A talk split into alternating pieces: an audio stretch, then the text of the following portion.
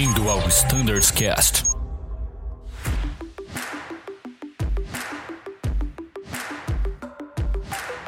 Buenas pessoal, sejam bem-vindos a mais um episódio do nosso Standards Cast. Meu nome é Mirella, faço parte do time do Flight Standards e hoje nós vamos falar sobre a RST Delta da nossa amada frota do EJET.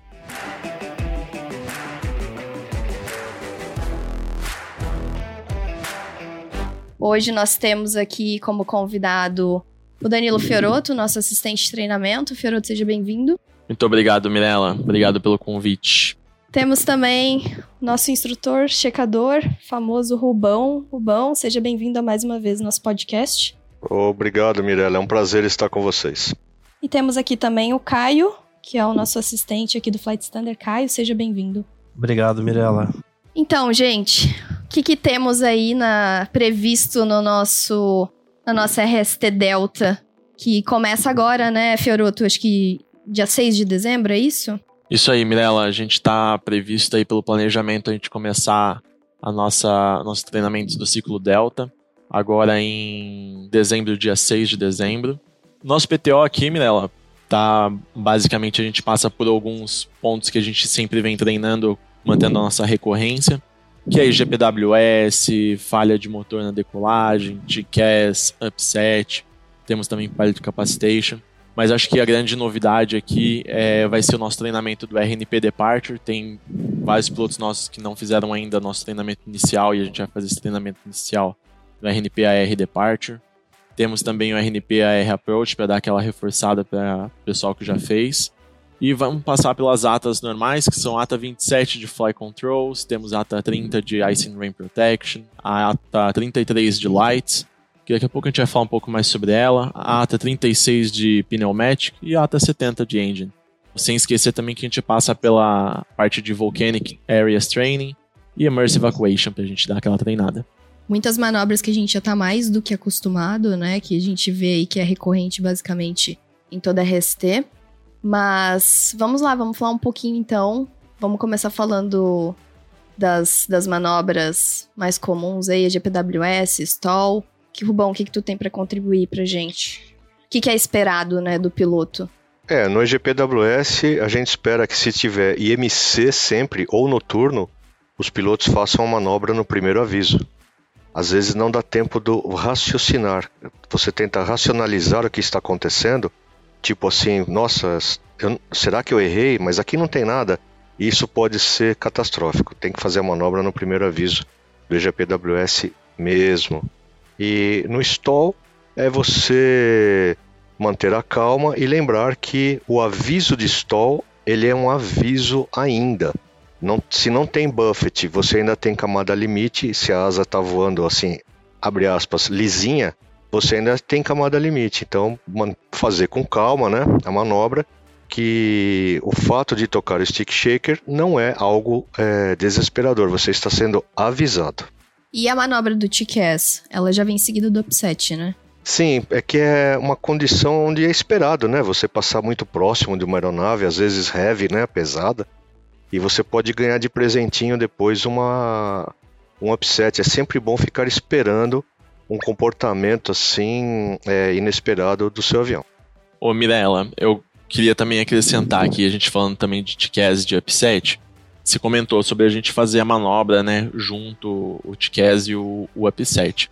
Foi sempre bem comum a gente acabar treinando essa manobra junto, como o Rubão falou, é uma manobra que gente, às vezes a gente acaba esperando quando você passa por um tráfego heavy, você acaba podendo pegar uma esteira de turbulência mas não necessariamente ela é uma manobra que precisa ser feita junta. o upset a gente está até desenvolvendo junto aqui com todo o pessoal de treinamento um novo treinamento sobre upset. Temos uma nova regulamentação da ANAC que será implementada, acredito que o ano que vem. Mas o treinamento de upset é muito mais do que isso, né? O treinamento de upset uhum. é você entender as atitudes anormais da aeronave, entender quais são as respostas, o startle effect que o piloto tem de olhar para o seu avião, olhar para o seu PFD e ver que seu avião está totalmente fora de uma atitude normal dele de voo. Então, assim, hoje a gente treina, acaba treinando o TCAS quando leva ele para um upset, porque é algo mais comum de acontecer. Mas não significa que a gente precisa treinar o upset nessa, nesse momento. É bem, bem interessante você acabar vendo os outros cenários que podem te levar a um upset com uma entrada em MC, ter uma desorientação espacial e isso acaba te levando também para uma situação de upset. Legal. Teve inclusive, né, um, um workshop recente, né, sobre isso, que foi bem interessante e enfim, vocês têm todo um plano de implementação, né, para esse treinamento de upset. Isso mesmo, esse plano de, de, de implementação está ocorrendo. Acredito que nos próximos ciclos aí a gente já tenha esse novo desenvolvimento do upset aí, então vai ter bastante novidade para o pessoal ver nos treinamentos de upset aqui na, na empresa.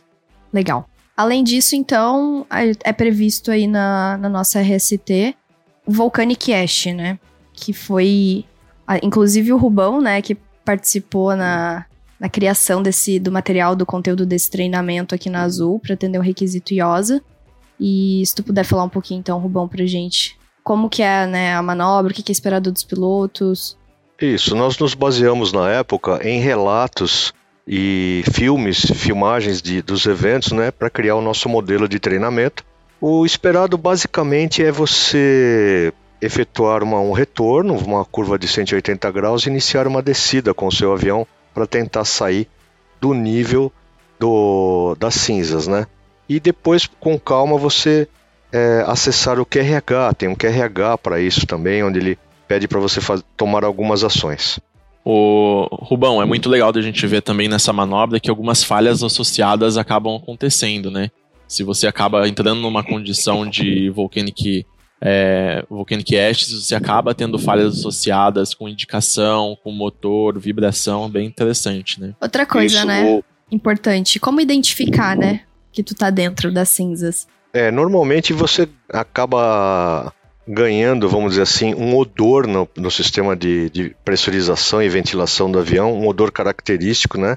É, parece como se fosse um, é um enxofre, um fio queimado, assim.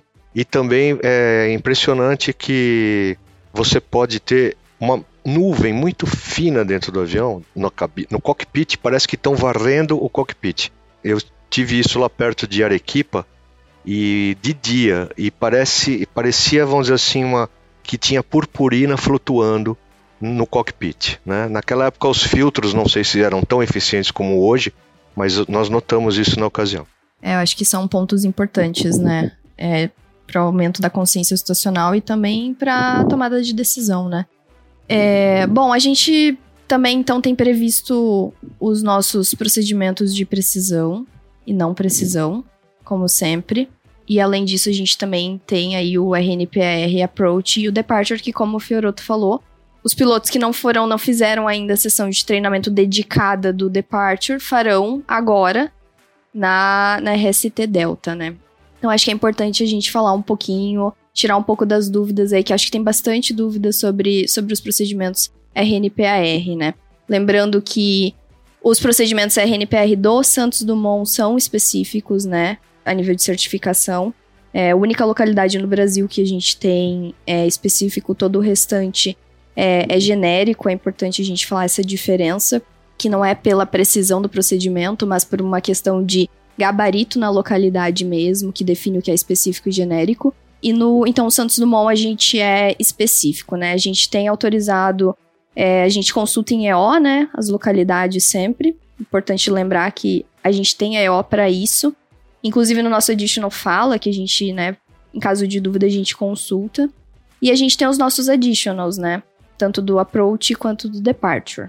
Então, como que é feito, como que vocês estão incluindo a manobra dentro da, desse treinamento? Então, Mi, é, que, como que a gente está fazendo hoje? Eu vou voltar um pouquinho ali para o pessoal entender sobre essa parte do RNP Departure, que a gente hoje está fazendo treinamento. Vai ser o treinamento inicial de alguns, e já foi o treinamento inicial com uma sessão dedicada de outros. Esse RNP Depart para nós vai ser muito importante na, na questão do Santos Dumont para a gente fazer a decolagem na época de inverno. E como a sessão ciclo Delta ele entra na parte do inverno, a gente quer já treinar alguns pilotos que já estariam no final do ciclo Delta, já trazer eles para o início agora fazendo uma sessão dedicada para que quando chegue nessa época todo o time já esteja treinado. Então acho que basicamente é isso para entender essa sessão dedicada que alguns tiveram. E a sessão em si do RNP AR Departure é uma. A gente tem que fazer essa parte de treinamento, a gente tem que fazer uma decolagem normal e uma decolagem com falha. Essa decolagem com falha é importante a gente tocar em alguns pontos que vai ser brifado ali durante a sessão, durante o briefing sobre essa parte, mas temos algumas peculiaridades. Por exemplo, se tiver uma falha de motor antes da primeira curva do procedimento, que é uma RF lag logo na nossa saída do Santos Dumont, é, a gente tem que executar a nossa saída baseado no EOCID.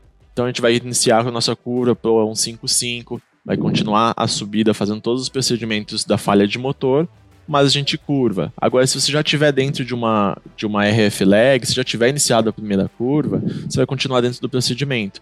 Então são essas características que são é, interessantes da gente saber, é isso que a gente vai treinar no simulador dos nossos pilotos, que são as peculiaridades dessa saída.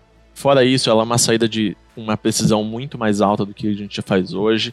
É uma saída que vai nos permitir que em situações de é, baixa visibilidade, teto baixo, a gente consiga efetuar a saída do Santos Dumont e que a gente não apenas pouse lá com o nosso RNP-AR Approach que já está aprovado hoje e não consiga sair com nossas aeronaves. Então acho que isso é uma parte mais interessante da gente comentar sobre o RNP AR Depart. É, eu acho que é legal, né, a gente falar que durante a preparação tem que ser feita a leitura do additional, então lê e faça já as ações. A gente tem alguns pontos ali importantes, a nossa aceleração, então agora a gente definiu como padrão 1500 para ambas as cabeceiras, tá? Inclusive no, no eu alto enfim, a gente fez todos os testes em simulador e definimos que essa seria a melhor maneira para a gente evitar alguns avisos de GPWS. É importante, pilot monitoring durante a decolagem, ele tem que monitorar o EPU na página de progress para confirmar que o avião está realmente seguindo, né? Esse é um procedimento de saída, então, com uma precisão inicial de 0.3 e depois, né, passa para 1.0. Lembrando que, em caso de perda e de falha dupla, se desorientou de alguma maneira, a gente continua com a, com a Extraction Maneuver, né? Extraction Maneuver na saída, então, decolando da 2-0, a gente vai fazer o, a manobra de GPWS com curva, então voando na proa 155, subindo para MSA. E se for decolando então da 02, a gente faz em frente, subindo para MSA, tá? Mirela, eu queria até reforçar um dos pontos que você falou. É, o additional, do RNPR Departure, ele também segue aquela organização entre itens mandatórios e informativos. Uhum, então, eu acho interessante a gente explicar um pouquinho também como funciona essa, essa leitura, né? Essa preparação de cabine utilizando esses itens mandatórios e informativos. É, os itens mandatórios, basicamente, ele deve ser utilizado durante a preparação da cabine, sendo uma leitura compartilhada e executando as ações previstas, né? E a parte informativa, apesar dela não ser mandatória sua leitura, nós temos que ter o conhecimento dessa parte. A partir do momento que o piloto ele não possui o conhecimento das informações descritas, ele é, é se faz necessário a sua leitura, porque são é, ali a gente tem parte de requirements descritos na, na parte informativa, é, algumas mensagens que não podem estar dispostas no ICAS, né, durante a execução. Então. Inclusive que... os, o, os desvios máximos, né, permitidos. É, e só complementando o Caio, acho que não só por é, se o piloto não souber, né? Se surgir alguma dúvida em qualquer momento no meio do voo, esqueceu, enfim, o additional ele tá ali para consulta, né? Então é por Exato, isso que a gente é um mantém ele de forma física ali, né? Então, é, realmente usem é, ficou mais fácil. A ideia foi deixar um pouco mais, trazer um pouco mais de agilidade para nossa preparação, mas, mas ele tá ali como, como apoio sempre, tá? Essa mudança, né, ela beneficia aquele grupo que, que está muito uh, dedicado a essa operação, por exemplo, da, da ponte aérea, né? Então, esse pessoal acaba executando o procedimento diversas vezes durante o dia então ele já está mais habituado com o procedimento, não se faz necessário ele ler o procedimento por completo, né? Então isso facilitou bastante a execução e a preparação da cabine. Só complementando mais um ponto que a gente tem aqui no nosso additional. Então, é manter V2 mais 10 até 1500, conforme eu falei antes. E também é setar lá no Fixinfo o bearing 030 a partir do 05 SDU, tá? O 05 SDU é o nosso ponto do é, da nossa Engine Out SID. E lá a gente fez os testes em simulador e a gente viu que nesse ponto, como a gente vai estar aí sob condições, né? É, a gente vai estar IMC. É, esse ponto nos garante que a gente tá livre de conflito do, do pão de açúcar, tá? Não sei se o Rubão quer complementar alguma coisa do que algo mais que é esperado dos pilotos aí na partida do Departure. É bem, bem próximo do que você falou, né? Se você tiver na bimotor até 400 pés, os 400 pés serão atingidos muito rapidamente. Então, se você tiver a falha de motor nesse específico na curva, você pode seguir a curva que você já estará garantido no, das obstáculos da trajetória inicial. E tudo que for antes da curva, né, após a V1, você vai fazer a heading bank para a esquerda, claro, ali, porque ainda não não está garantida ainda aquela separação de obstáculos. Uma vez na curva, se correr depois, os 400 pés já estarão assegurados. Mas a gente depois sobe até os 1500 de acceleration. Perfeito, perfeito. É, lembrando que tanto o procedimento do approach quanto do departure é mandatório que seja preenchido o TLB, né? Após o voo, reportando se foi satisfatório ou não o procedimento. Isso faz parte do programa de confiabilidade da ANAC, então é esperado que os pilotos lembrem de fazer esse reporte, tá? Isso. E lembrando também um, um, trazendo aqui à tona uma limitação nossa do autopilot. Como nós vamos pilotar o avião a, até 1500 pés no modo take-off, o autopilot não deve ser ligado respeitando a nosso capítulo de limitations, tem que ser na mão. Exatamente. Até a altitude de aceleração, né? Bom, o que mais que temos para essa sessão? Tem o Emergency Evacuation também, né? Isso. Eu, eu gostaria de lembrar que já faz tempo até que não se cronometra mais os 30 segundos da segunda garrafa. E às vezes a gente ainda percebe alguns pilotos trazerem aquela lembrança e querer, quererem fazê-lo, né?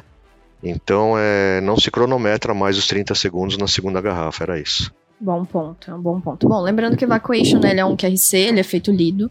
Eu não sei, eu acho que o importante é seguir todas as ações ali com calma, né? Não precisa ter pressa, já que a gente faz lido. Inclusive, a própria Embraer agora, eles deram, mudaram um pouco o procedimento que eles, né, já, já tinham previsto. E eles adotaram um procedimento basicamente. Basicamente não, exatamente igual ao que a gente faz aqui na Azul, né? Então é muito interessante ver que realmente dá para fazer com calma, não precisa ter pressa, tá? Lembrando que o copiloto desce antes, né? Pra afastar as pessoas da aeronave. O comandante fica até o final e ele sai, então leva o extintor com ele. Bom, falamos então do Emergency, falamos do Volcanic Ash, falamos de todas as outras manobras previstas, é, GPWS Stall, o TCAS, e a gente também tem as falhas de motor, né? Então, falando um pouco de falha de motor, o que está previsto, o que, que é esperado, Ô Mi, é, eu acho que assim, uma coisa que, que a gente normalmente tá, tá previsto que todo mundo acaba fazendo. A ANAC tá previsto no nosso apêndice Fox durante os cheques, então a gente acaba treinando também nas RSTs Delta. Que é o que? É a nossa falha de motor na decolagem. A gente tem falha de motor na decolagem, temos aproximação com falhas de motor. E acho que assim, uma coisa que, que é bem interessante, que a gente acaba treinando em alguns ciclos, nesse ciclo é um que a gente é, vai trazer aqui, é um pouco das falhas durante o start do motor. É algo que a gente tem, tem percebido que tem ocorrido na, na, na rota. É bem interessante o, os pilotos nossos da rota perceberem que é, aqui a gente está com uma sinergia muito grande com o safety, de entendendo os relatos que estão ocorrendo, entendendo as situações que estão ocorrendo durante o dia a dia no, da empresa e o que, que a gente consegue trazer atual para o nosso treinamento. Então, como isso é algo que tem ocorrido, é interessante a gente trazer para o treinamento. Então, a gente está trazendo algumas falhas durante o nosso start do, do motor para gente, os pilotos estarem mais treinados, estarem atualizados com isso, entenderem como que funciona, entenderem é, toda essa parte de, de que, que, checklist que a gente vai ler, é um memory item, não é um memory item, é QRH, o que, que a gente tem que ver disso e o que a gente tem que fazer a partir daí. Então essa é uma parte bem interessante que a gente está trazendo no treinamento da, do ciclo Delta. É, eu acho que lembrar, né? É importante lembrar de todos os nossos limitations aí durante o acionamento. A gente tem, né, algumas particularidades acontecendo principalmente no E2, né? Já trazendo um pouco de atualização aqui. Agora a gente, né, assumiu de novo a gente voltou para o que era acionamento dos dois motores na posição, então liberação de Azutec somente após o acionamento do segundo motor. Então, justamente por isso, né? Uma coisa interessante, Fioroto, Rubão, é que a gente, a gente vê que os pilotos eles sabem muito o número, né? Do limitation, né, de acionamento. Mas a, gente percebe muito que os pilotos, às vezes, eles não se atentam a identificar um acionamento anormal, né? Um, uma, um hang start. É, o hot start é um pouco mais fácil de identificar, né? Mas o nosso, o nosso manual, o nosso OM, ele traz a explicação de o que, que é considerado é, um abnormal start, né? Então ali ele traz é, vários pontos, é, é, mais em forma de texto mesmo, então talvez seja interessante dar uma olhada para entender como que realmente funciona o ciclo de partida. E mais importante que saber o limitation é saber identificar o, o abnormal start, né? Isso. É o, uma das falhas do abnormal start, né, possíveis, a hang start, ela é muito manhosa, porque uma boa definição que eu ouvi uma, uma vez é que a hang start, o motor pega, mas não acelera. Então o piloto fica naquela expectativa e as coisas não acontecem do jeito que tem que acontecer, e aquilo às vezes leva um tempo até longo, né? Então uma grande definição que eu vi uma vez foi essa: o motor pega, mas não acelera e pode até apagar. Sim. É, então acho que esse é um ponto que talvez seja bem interessante de dar uma uma estudada, uma revisada, né? Isso tudo é, vai ser falado no briefing também antes da sessão, né? Devem ter algumas perguntas também relacionadas, né? Ali no, no teste oral, enfim. Mas é interessante porque pode ser que aconteça dentro da sessão também e o piloto ele tem que saber identificar, né? É, bom, além disso, a gente tem Pilot Incapacitation, né? Temos, Mia, está previsto o Pilot Capacitation, é um requisito nosso IOSA, então a gente acaba cumprindo dentro de alguns, dentro de alguns ciclos aqui o nosso Pilot Capacitation. É bem interessante que o Pilot Capacitation eu acho que é uma manobra que a gente não está treinando as technical skills dos pilotos, né? A gente está treinando as soft skills deles, como que eles vão lidar com, com todo esse gerenciamento, é uma carga de trabalho que aumenta muito.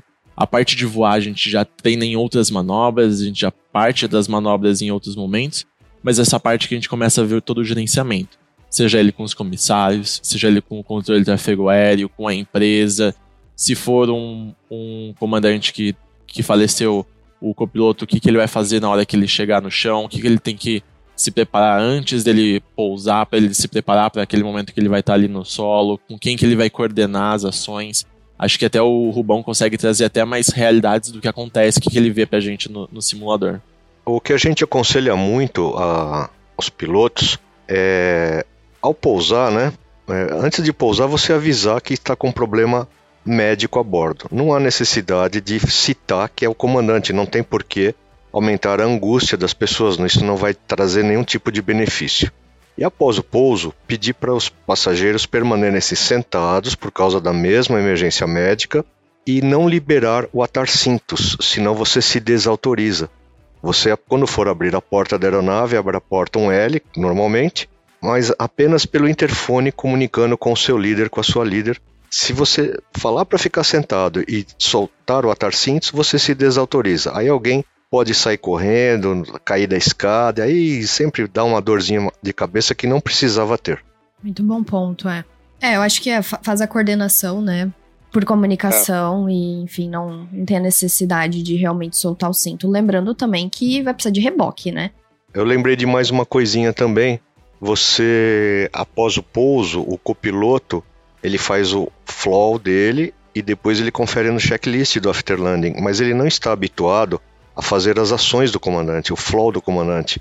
E o parking checklist traz ali para você bonitinho tudo que você tem, um roteiro seguro de como proceder, ligar a PU, desligar motor, tal, apenas cuidando para não desligar o fasten belt que está no parking, no flow do parking.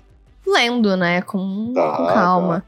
até para não esquecer de nada. É, eu acho que principalmente nesses gerenciamentos que a gente não está acostumado a fazer no dia a dia, eu acho que o principal é isso que você falou, Minella, é você fazer com calma as coisas. Tem o auxílio, que nem o Rubão falou, do checklist pra gente poder ler, pra gente poder tomar as ações que a gente não tá acostumado a fazer no dia a dia. Eu acho que é tudo com calma, a gente acaba resolvendo. Óbvio que tem a sua pressa necessária para o atendimento médico, mas a gente também pode ter a calma na hora de executar as ações para não fazer nada errado. É, com certeza. E lembrando, né, que Pilot Incapacitation não precisa ser só um desmaio, só, só né, uma morte, vamos dizer assim. Mas se tu vê que a pessoa não está respondendo de forma consciente, a gente tem nosso MGO muito bem explicado, né? Quais são as condições que a gente considera um Pilot Incapacitation. Então, é bom dar uma repassada nisso, entender. E identificou, monta, né? Faz uma timeline ali, organiza o voo na cabeça antes das ações Lembrando que pode pedir ajuda aos comissários. Tem a questão de ver se tem algum piloto a bordo, né, Rubão? É, isso também, exatamente. E existe um tipo de incapacitação que não é total. A pessoa pode ficar fora de si ali, fica é, perdido, atordoado. Imagine um piloto do seu lado fazendo perguntas e tentando sugestões que são incoerentes com o que você está fazendo. Esse é pior ainda do que o cara que está desmaiado. Sim, Sim, é muito mais perigoso. Muito mais. Talvez aí seja necessário, preciso até você pedir ajuda de algum comissário, ficar junto com você lá para é, segurar a pessoa para que ela não, não tente acessar um comando, uma coisa assim, erradamente, né? Lembrando que daí tem a forma de conter, né, o piloto no assento, que os comissários é, são preparados, são treinados para isso. E, e daí gerenciamento, né? Lembrando de seguir sempre, né? Primeiro voa, depois navega e comunica, né? Então organiza isso com calma, lembrando, claro, que tu tem é, a pessoa ali, né? Tem um colega para socorrer, tentar pousar o quanto antes, mas não esquecer desse gerenciamento, principalmente com a empresa, né? Esquecer de pegar metrologia, acho que é importante. É, fazer todo o CCCC, fazer o teste briefing. Então, são pontos que eu acho que é, é importante a gente lembrar. Ô Mi, outro ponto que é interessante a gente é, lembrar na, na, parte do Pilot Capacitation é que, dependendo da fase do voo que o piloto foi incapacitado, às vezes ele pode ter tomado uma ação errada. Então é muito importante você retomar no seu último checklist, você verificar se ele foi feito por completo e você entender todo o contexto ali, voltar para o seu voo. Isso vai te ajudar a você a entender novamente o que está acontecendo com o seu avião, em que momento do voo você estava e se tudo foi feito na ordem que deveria ser feita nesse momento, né, que na realidade se torna um, um, momento ali de atenção, né, com, com o colega enfermo, mas é um momento que o piloto tem que manter a maior calma possível, é, revisar os seus procedimentos ali operacionais, principalmente a parte de checklist, né, para garantir que as ações dele e as que do colega que, que está enfermo sejam executadas uh, de forma correta, né. Isso aí, Caio, exatamente isso. Muito bom. E além disso, então, acho que a gente agora pode falar um pouquinho das atas, né? A gente tem cinco atas nessa, nessa sessão, né? Então, vamos começar falando um pouquinho de fly controls. Mi, antes eu queria falar um pouquinho geral, né? O, o, que, o que são essas atas, né? É, o que, que o piloto tem que, é, quando ele pega qualquer ata dessa para estudar, o que, que ele tem que revisar, né? Tem que ser um estudo abrangente do tema, Uh, essas atas você pode ter tanto ali na, na prova oral, durante uh, o briefing, até mesmo durante o, o, simulador, né, você ter falhas específicas de cada ata. Então o estudo tem que ser feito de forma abrangente, uma verificação dos limitations, uh, entender os sistemas que estão previstos, né, dar uma repassada ali, é bom repassar ali. Pode ser, é óbvio, tem atas é, bem extensas que fica um pouco difícil você passar todas as falhas, mas é interessante que você faça uma lida, é, nem que se for de forma superficial, para entender um pouco o caminho que cada falha leva, o gerenciamento. Isso facilita bastante ali no momento é, do simulador. Isso aí, Caio, é exatamente isso. Eu acho que é, até, até o nosso podcast aqui, a gente, não é para a gente passar um, um macetário de como que vocês, como que todo mundo vai estudar, mas eu acho que realmente vale a pena é, você pegar todas as falhas que ocorrem em cada uma das, dos sistemas, estudar o sistema para você entender. A gente acaba dividindo todo o nosso treinamento dentro de cada ciclo, essas atas, porque são muitas atas, não daria para a gente aplicar em, em uma sessão de simulador só. Mas dentro de cada ata tem as suas panes, tem as suas peculiaridades, e a gente acaba entendendo o que, que acontece em cada uma delas. É, sobre o Fly Controls, eu gostaria de chamar assim a atenção ao fato que ele pode acontecer numa área crítica, numa fase crítica de voo, uma decolagem, uma curta final. A gente deve sempre lembrar que nós temos comandos alternativos de voo. A aeronave não seria certificada sem isso. Então, para a falha de ailerons, nós temos o, o rudder, você pode pressionar o rudder.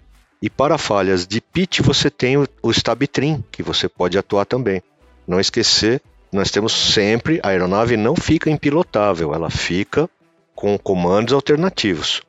Outra coisa também que é legal citar é que se você fizer um estudo das várias, diversas falhas de trancamento de superfícies, de flap, de aileron, de, de elevator, tudo, você pode observar que no Special Consideration, quando você for arremeter, ele fala para você manter sempre a configuração, não mude configuração. Aquele flap que você aproximou, aquele travamento que você aproximou, você arremete com aquele flap. Não mude porque a mudança de potência, de, de momento, de tudo, de centro de pressão muda e aí você ainda mudando o flap, você pode se complicar. Então as arremetidas, praticamente todas elas você arremete com a config que você está.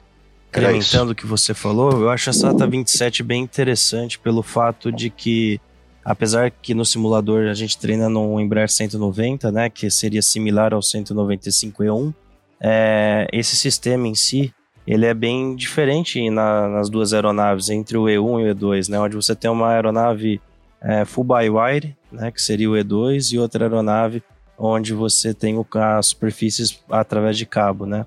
Então, até mesmo acho que como aprendizagem vale muito a pena ali no momento do estudo dar uma repassada no E2. A nossa operação de E2 ela vem é, crescendo cada vez mais, né?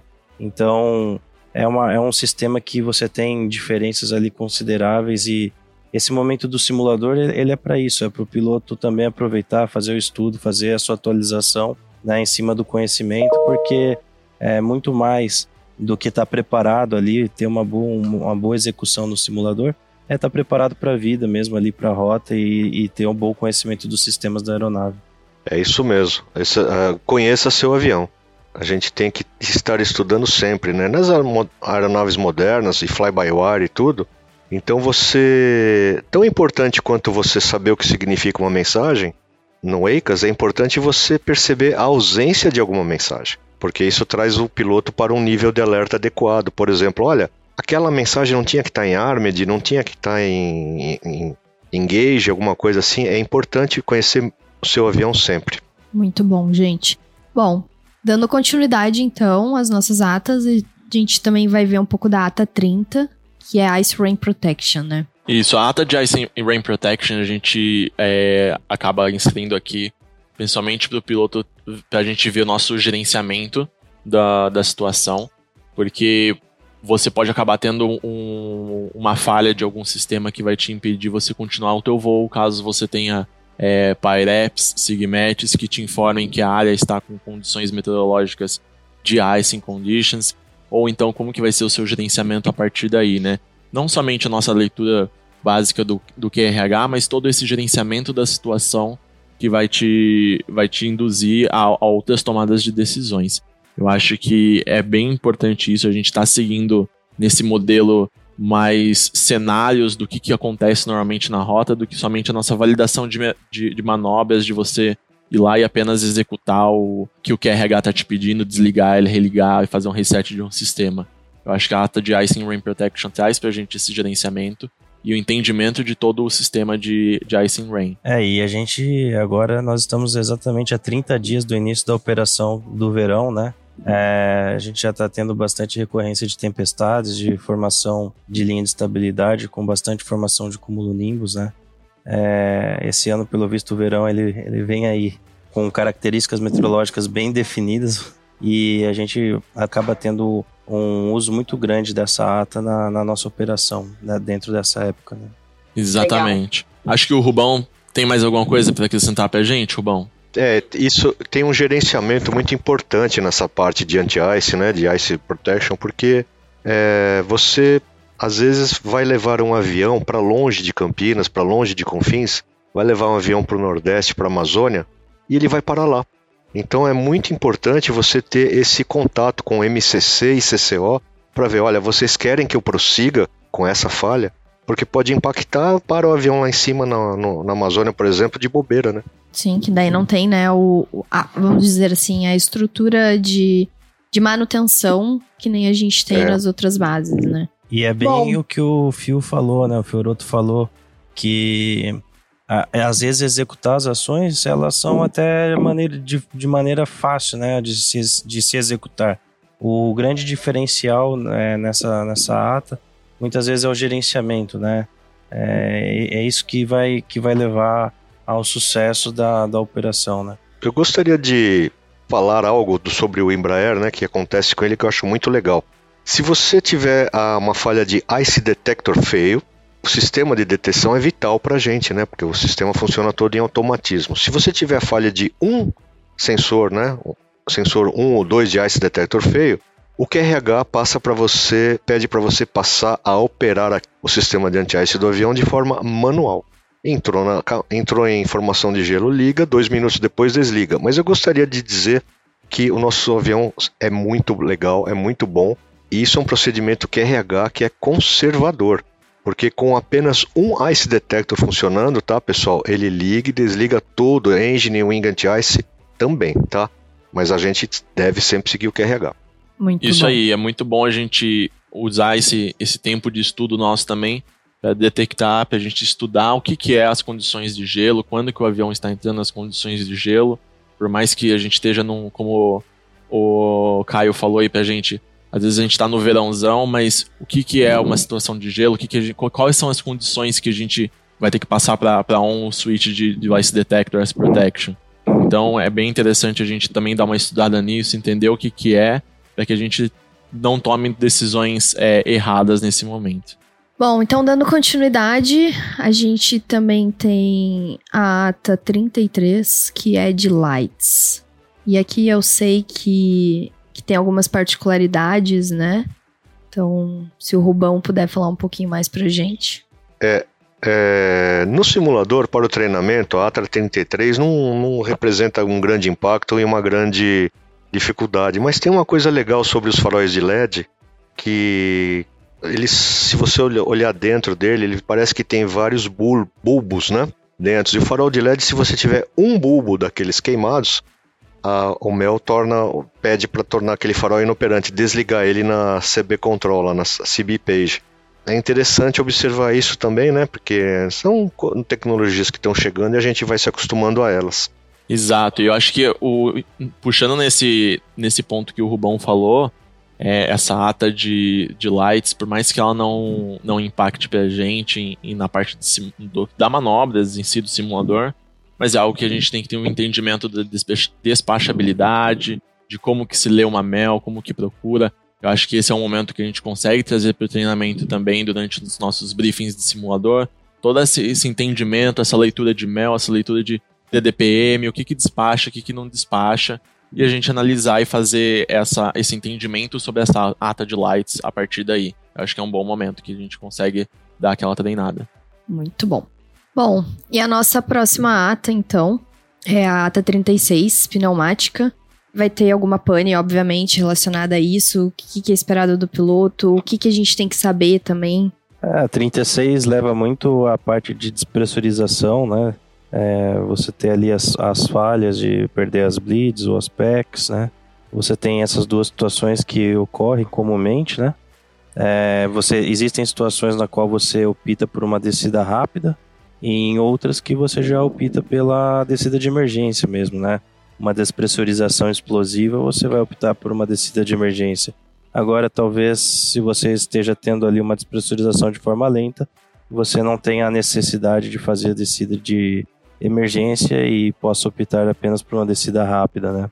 Acho que o Fioroto e o Rubão pode falar mais disso, é, que o treinamento espera da, do gerenciamento do piloto nessas falhas. Isso mesmo, observar se vai ser necessário fazer uma descida brusca, né, ou menos brusca também, e observar que se ocorrer em voo, você tem que adicionar no consumo dos motores, você tem que adicionar o consumo do APU, que vai ser uns 150 kg ou mais, né, no consumo horário do avião, né, embora você vai ter deixar de consumir a, a perda do consumo das bleeds, mas você vai ter o consumo do APU também, né. A falha também vai impactar sempre a gente na parte de anti-ice. A gente vai ter que ficar sempre esperto nessa parte aí, né? Como é o caso do despacho sem as bleeds, né? é, com uma bleed NOP, né, tem que observar sempre tudo o que impacta no despacho do voo também. Não, não chega a ser um problema muito grande hoje em dia, parece que a ocorrência de falhas de bleed tem diminuído sempre, mas é sempre bom a gente lembrar. Despachabilidade e o uso de anti-ice. É, acho até uma oportunidade bacana ali que a gente tem um boletim pro, pro E1, né? Onde a gente fala do voo com single bleed, né? Que ele é despachado no 150 e com o APU ligado, né? E tem até uma, uma das condições que a gente acrescentou nesse boletim, que é o modo automático é, do sistema, aonde qualquer voo realizado até 18 mil pés, quando essa aeronave decola ao nível do mar ou próximo do nível do mar, que é uma situação bem comum aqui no Brasil, né, essa altitude de cabine da aeronave ela fica zerada ou até mesmo negativa. Isso é uma atitude prevista, ela serve para conforto dos passageiros e foi recentemente adicionado nesse boletim. Muito bom. E para finalizar, então, a gente tem a ata 70, que é a ata de motores. O que, que a gente espera. É, todos Olha, os tipos de mono possíveis.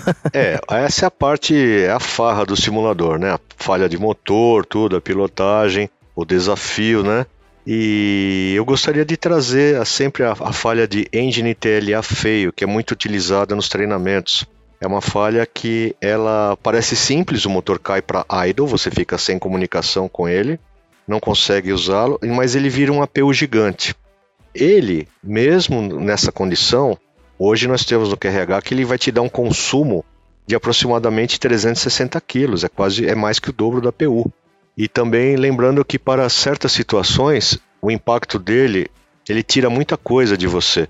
Se você tiver uma falha do, do, na decolagem, por exemplo, ele não vai te dar a terceira linha do eu, eu alto porque o motor não caiu abaixo de 53% de N2 na hora de reduzir para potência máxima contínua, o SETCOM vai ter que ser reduzido manualmente.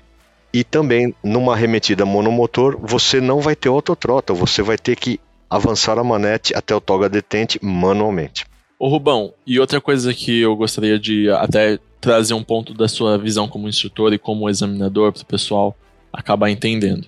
É, durante os nossos cheques, é, principalmente durante os cheques, a gente acaba verificando algumas quanto o piloto está variando, quanto não está variando, o que, que a ANAC determina em relação a isso. O que, que você tem para falar para a gente sobre o que, que, o, o que, que é esperado do piloto durante uma manobra de falha de motor durante a decolagem, por exemplo?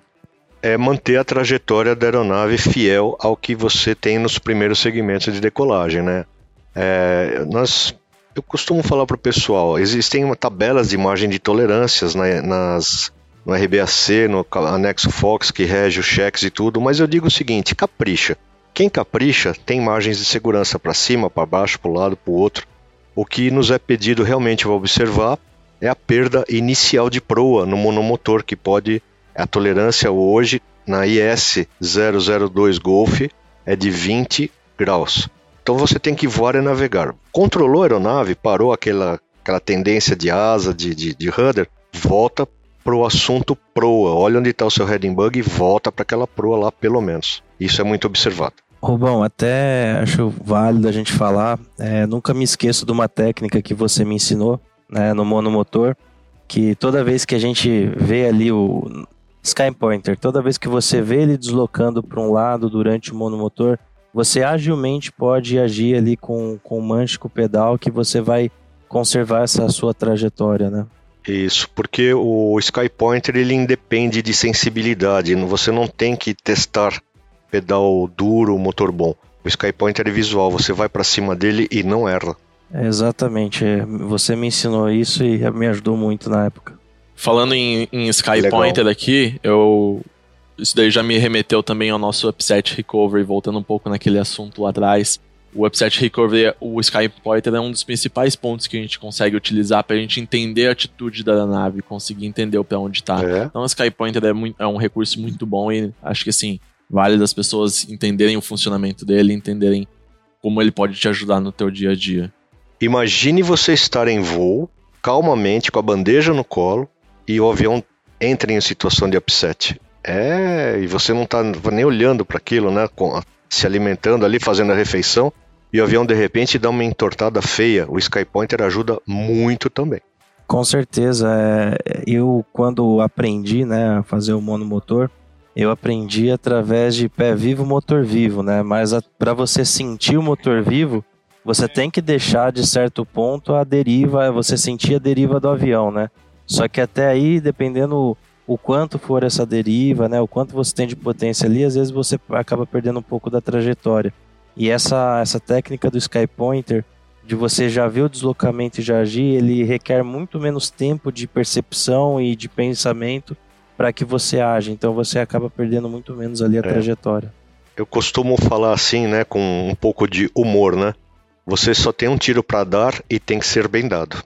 Muito bom, gente. Bom, eu acho que nós passamos todas as atas, acho que nós passamos tudo que é previsto no cheque, né, da Delta, nas sessões em si.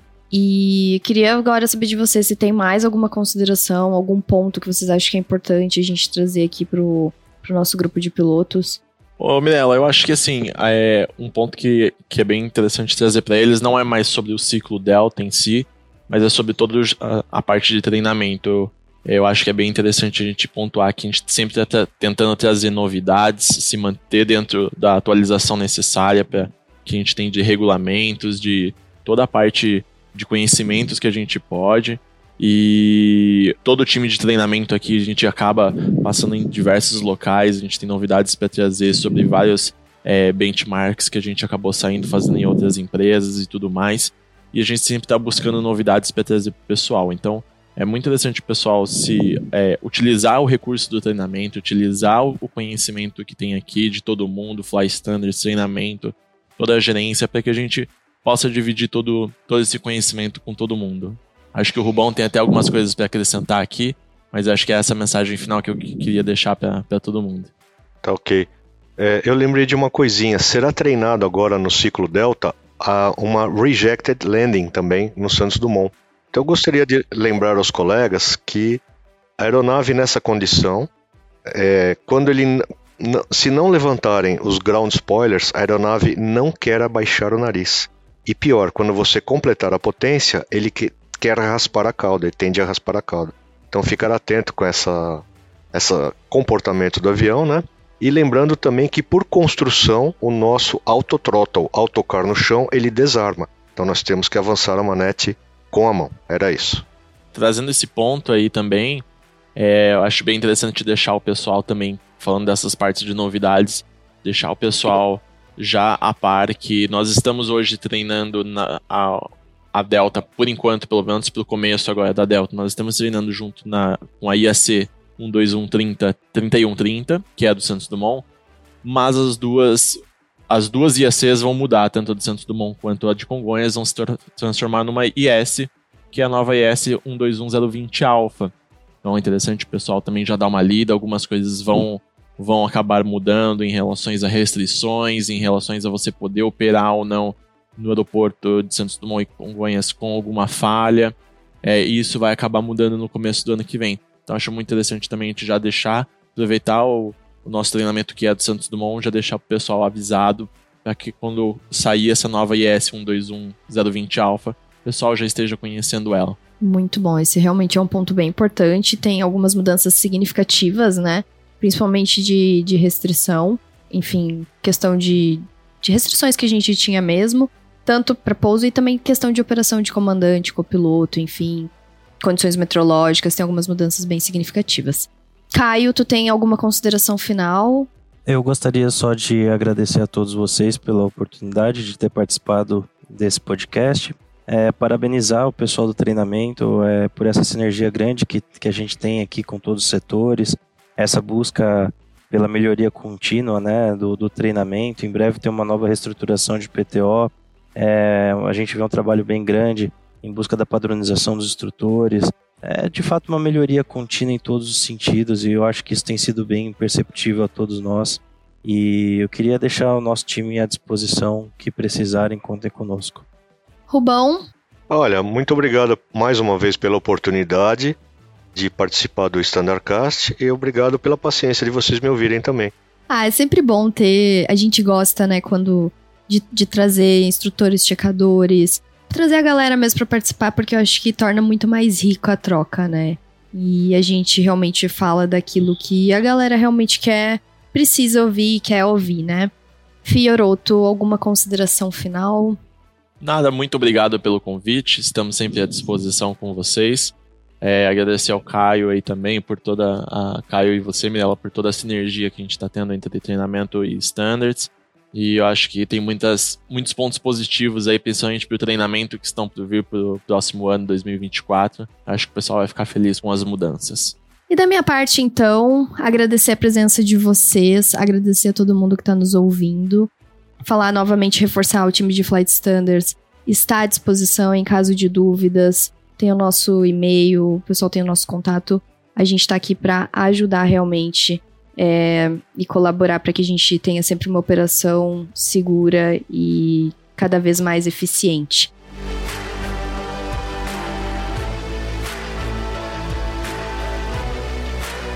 Então é isso, gente. Muito obrigada a presença de todos. Ao pessoal que nos escuta, bons treinamentos e bons voos e até o próximo Standards Cast.